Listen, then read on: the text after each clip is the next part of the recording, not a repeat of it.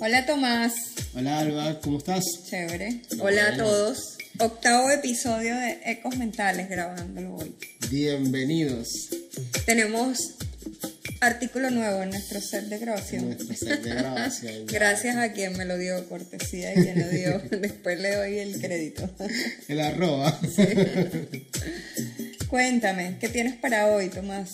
Hoy tenemos un tema interesante, Alba, porque bueno, es un tema que yo escucho muchos jóvenes, no solamente en la consulta, sino a diario, en, nuestro día a día y en mi círculo también incluso hasta de, de amigos, porque bueno, yo tengo, son como ya lo he dicho, 29 años y todavía digamos que de, entro en este círculo de lo que vamos a hablar hoy. Fíjense que hoy vamos a hablar un poco de esos jóvenes que digamos que ya están quizás en la están entrando a la edad adulta y están en ese proceso de salir de sus casas, independizarse totalmente, pero resulta que, bueno, hay muchos factores más allá del económico que a veces lo impiden. Y cómo entonces el entorno, el contexto en el que se mueve, hace que de alguna manera ese deseo, ese impulso que tiene la persona, este, se frene. Y fíjate, uno escucha frases como que para qué vas a salirte de tu casa si tú estás bien, tienes tus comodidades, además estás acompañando a tu mamá o estás acompañando a tu papá, un montón de cosas que te dicen cuando quizás comentas que te quieres independizar. Y hubo una frase que a mí me llamó muchísimo la atención, este, que era esta y vas a dejar sola a tu mamá. El eco mental de hoy. ¿Y vas a dejar sola a tu mamá? Eco mental. Lo que nadie habla. Las historias que se repiten. Lo que resuena en tu mente. Lo que nos hace ruido. Lo que no nos atrevemos a hablar. Voces que se escuchan, que resuenan. Acompáñanos en esta tertulia psicológica entre Tomás Montes, y Álvaro. Entonces, ¿vas a dejar sola a tu mamá?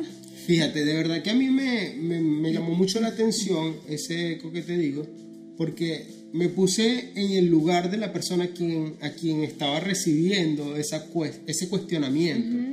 Entonces me puse a pensar cómo a veces eh, las personas que están en nuestro entorno tampoco, digamos, ayudan a, a ese, en ese proceso de independencia. Sabemos que el salir de la casa implica muchas, muchas cosas a nivel emocional que se mueven, tanto en padres como en hijos.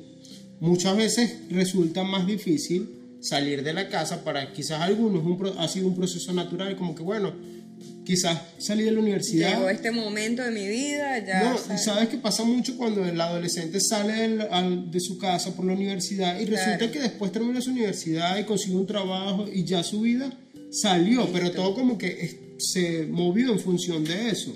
Pero hay quienes no les resulta así, simplemente por otras circunstancias todavía se mantienen en su casa y llegan a los 25, 26 y todavía están en ese proceso.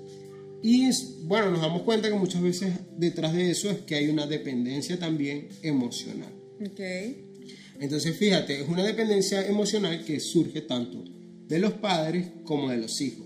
O que la propician los padres también en los hijos, de alguna forma. Principalmente son los padres que generan esa dependencia en, los hijos. El estilo, el modelo de crianza, ¿no? Exacto, la forma en la que ellos se empiezan desde pequeños, empiezan a relacionarse a través de la sobreprotección, a través del querer resolverle todos los hijos.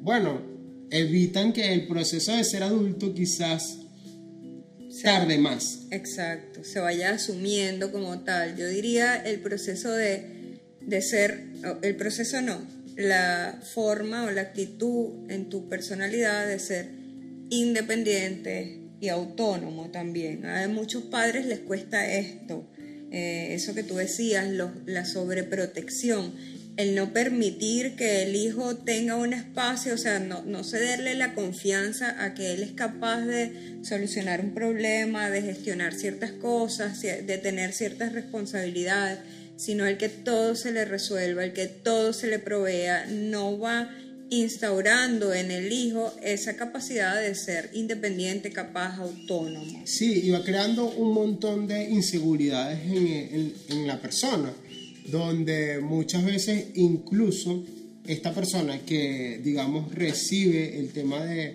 de parte de los padres o el mensaje de recibir por parte de los padres que mira, este, yo te hago esto, yo te hago lo otro, bueno, también es una camisa de fuerza, ¿me entiendes? Entonces es complicado cuando ellos ya empiezan a crecer, ¿verdad? A ser adultos propiamente, bueno, se encuentran en una situación en que básicamente no han aprendido nada, porque todo me lo resolvía mamá o papá. Sí, y cuesta, desde ese espacio cuesta mucho independizarse. Y, y aparecen los miedos, aparece la ansiedad, pero sobre todo ese sentirse incapaz. E, eso me parece interesante, como muchas veces, este, sabes, el no, el no termino de creerme que yo puedo realizar las cosas por mí mismo, de que me puedo equivocar, porque esta es otra situación, algo. A veces los papás no permiten el tema de, sabes, equivocarse de los hijos. Entonces, o de tener fracasos, porque claro, intentaron llenar todos esos espacios de que todo lo vas a lograr, todo lo vas a conseguir, que incluso si te equivocas o te, o te tropiezas, no pasa nada. Sí, lo que sucede es que muchas veces papá y mamá están proyectando sus propios miedos en los hijos y entonces no les permiten a los hijos que los vivan, que y, se equivoquen, y también el tema de proyectar sus sueños, es decir, trabajamos en que mi hijo o mi hija el día de mañana sea igual o mejor que yo. Eso es lo que generalmente lo, digamos, inconscientemente como padres se, se, se hace, ¿me entiendes? Claro. Entonces el tema de, de dependencia eh, emocional surge por todo esto, porque precisamente en el hogar ese es el mensaje que nos envían. Yo veo también, Tomás, que eh, de alguna forma los padres se van enfocando como que solo en ese rol, el rol de ser padres y proveer. Y entonces cuando llega el momento en que el hijo se independice, papá, pero sobre todo mamá, mamá le cuesta mucho el tema de ya no tengo el hijo. O sea, y ahora quién soy, porque es que no he sido otra cosa, sino mamá, proveer, ayudar. Y además de que hacemos hijos dependientes, entonces tampoco estamos como atendiéndonos nosotros como personas y en otros roles, digamos, en el, en el caso de la mujer, ¿verdad? Pero yo veo, además de eso, que nos cuesta mucho como proyectarnos a futuro desde, eso, desde esos otros roles y cómo ir alimentando ese para dónde voy, que ocurre mucho.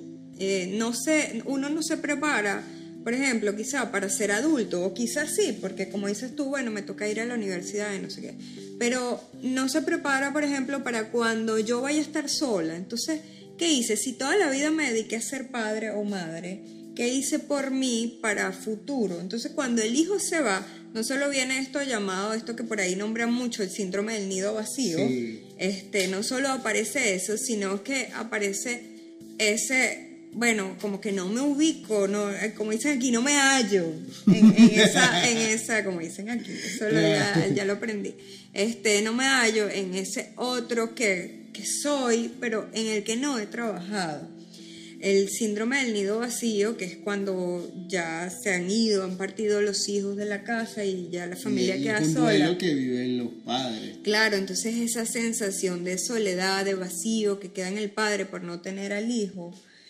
Y claro que es vacío porque no, no te consigues contigo mismo. Y no te consigues porque dejaste de hacer muchas cosas que, que representaban lo que eras como persona, el rol que eras como como persona, porque claro, ciertamente muchas veces ocurre más en, las madres, pero también incluso los padres se abocan solamente en el hecho de ser papás y quizás el trabajo y allí termina su, digamos lo que es su, su vida o, surge su vida en función solamente a eso.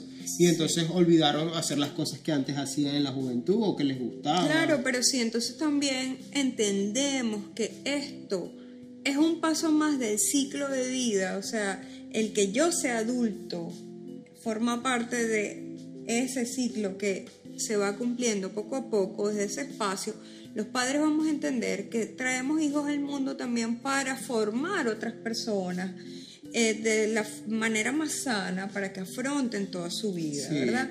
Y entonces también vamos a trabajar en nosotros y cuando el hijo salga, entonces vamos a tener, ¿qué sería una de las cosas positivas de que el hijo se independice? Por ejemplo, para los padres, tener tiempo propio para ti.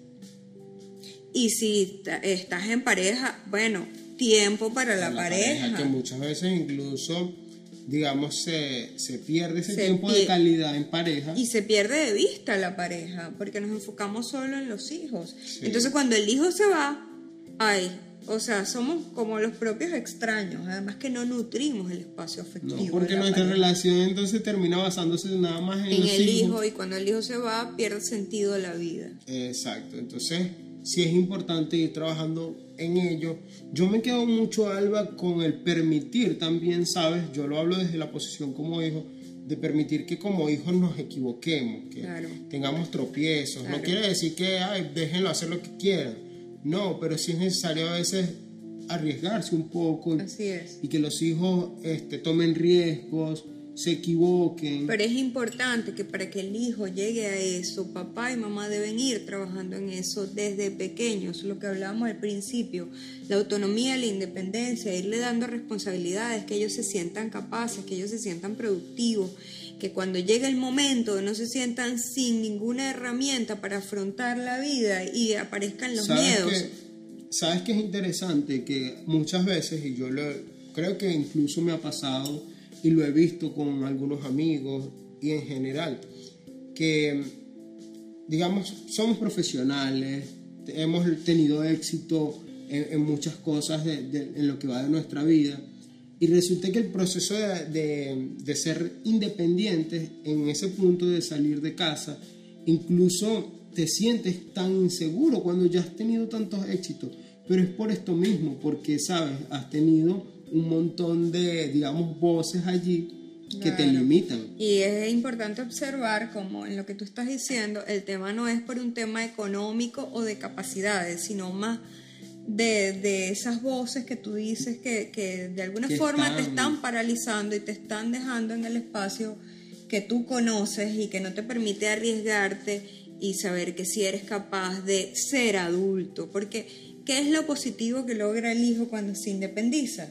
Bueno, primero su individualidad, Claro. que es súper importante como porque claro eh, por mucho tiempo uno vive digamos en convivencia en familia y también se pierde ese tema de, de saber convivir con uno mismo Así ¿entiendes? es. solo otro tema que a mí me parece súper interesante es el empezar a hacerte proveedor de todas tus cosas eso es y tener esa capacidad de manejar tus tus recursos, tus finanzas, porque además, bueno, como tú dices, te toca a ti mantenerte y eso también te hace como enfocarte más en, en, le- Producir. en producir para proveerte de todo eso Claro, que, porque que si, te toca. si te sientes a gusto en esa etapa de tu vida, te vas a dar cuenta que, bueno, quizás era lo que necesitaba, lo que te faltaba solamente para completar esa etapa, ¿verdad? Y te va a gustar y entonces vas a buscar otras maneras de, bueno, mantener esa- ese estilo de vida. Pero además vamos a tener hijos adultos más autónomos, más independientes, más seguros de sus capacidades y de quiénes son ellos como personas. Así mismo es. Y no creamos esa dependencia emocional que los paraliza, no solo desde el espacio materno-paterno, sino también en futuras relaciones. Entonces, bueno, padres, por una parte, empezar a, a- a trabajar siempre, como yo creo que lo hemos dicho en varias oportunidades, a, a trabajar en función de que esos hijos el día de mañana puedan ser completamente independientes, que mm, sean adultos sanos, Así ¿me es. entiendes? En todos los sentidos. Los Que se hijos- crean que son capaces, los- productivos. Exacto, los- y, y los hijos eso, Alba, que se crean capaces, que pueden, que, que tienen esas Y habilidades. si no lo sienten, vaya a terapia. Ah, bueno, sí, porque ya es- eso es otra cosa. Claro. Entonces, y por último, yo quiero dejar el mensaje también a las personas que, que están en, el- en el entorno, de que, bueno, si conocemos a alguien que está en ese proceso, apóyelo más bien. No, no sea un freno para que esta persona... Todo siempre es de la conciencia, porque siempre hay que estudiar varias, eh, Punto, varios claro. factores, como el económico, que no lo tratamos porque no era el caso, pero el económico, las oportunidades, lo laboral, todo. Claro. Pero hablando desde lo psicológico, bueno, que exista un apoyo y una revisión para con esa persona. Así mismo Más es. que una exhortación de esas odiosas. Bueno, este es todo el episodio número 8, Alba. estamos listos ya. Agradecidos por, por todos sus comentarios, por las sugerencias que nos han hecho llegar, por los testimonios incluso de lo que han aprendido en los previos. Claro, y por favor no dejen de comentarnos, nos ayudan muchísimo. Y bueno, contentos de verdad por el recibimiento. Este, y por poder colaborar un poco en, en esa revisión personal y en la psicoeducación que mucha falta hace. Sí, seguimos trabajando para seguir mejorando porque también hemos recibido muchas Sugerencias. sugerencias, de bueno, cosas para hacer. Pero no olviden que esto es una tertulia psicológica. Sí, formato Esto relax. Es lo más relajado posible. Tratamos de hacerlo lo más relajado posible para que ustedes también se sientan en casa, cómodos, puedan ver. Me han mandado videos de la familia completa Ay, qué y qué bueno, de verdad, qué bueno recibir ese apoyo. Gracias. Chao, hasta el próximo. Chao.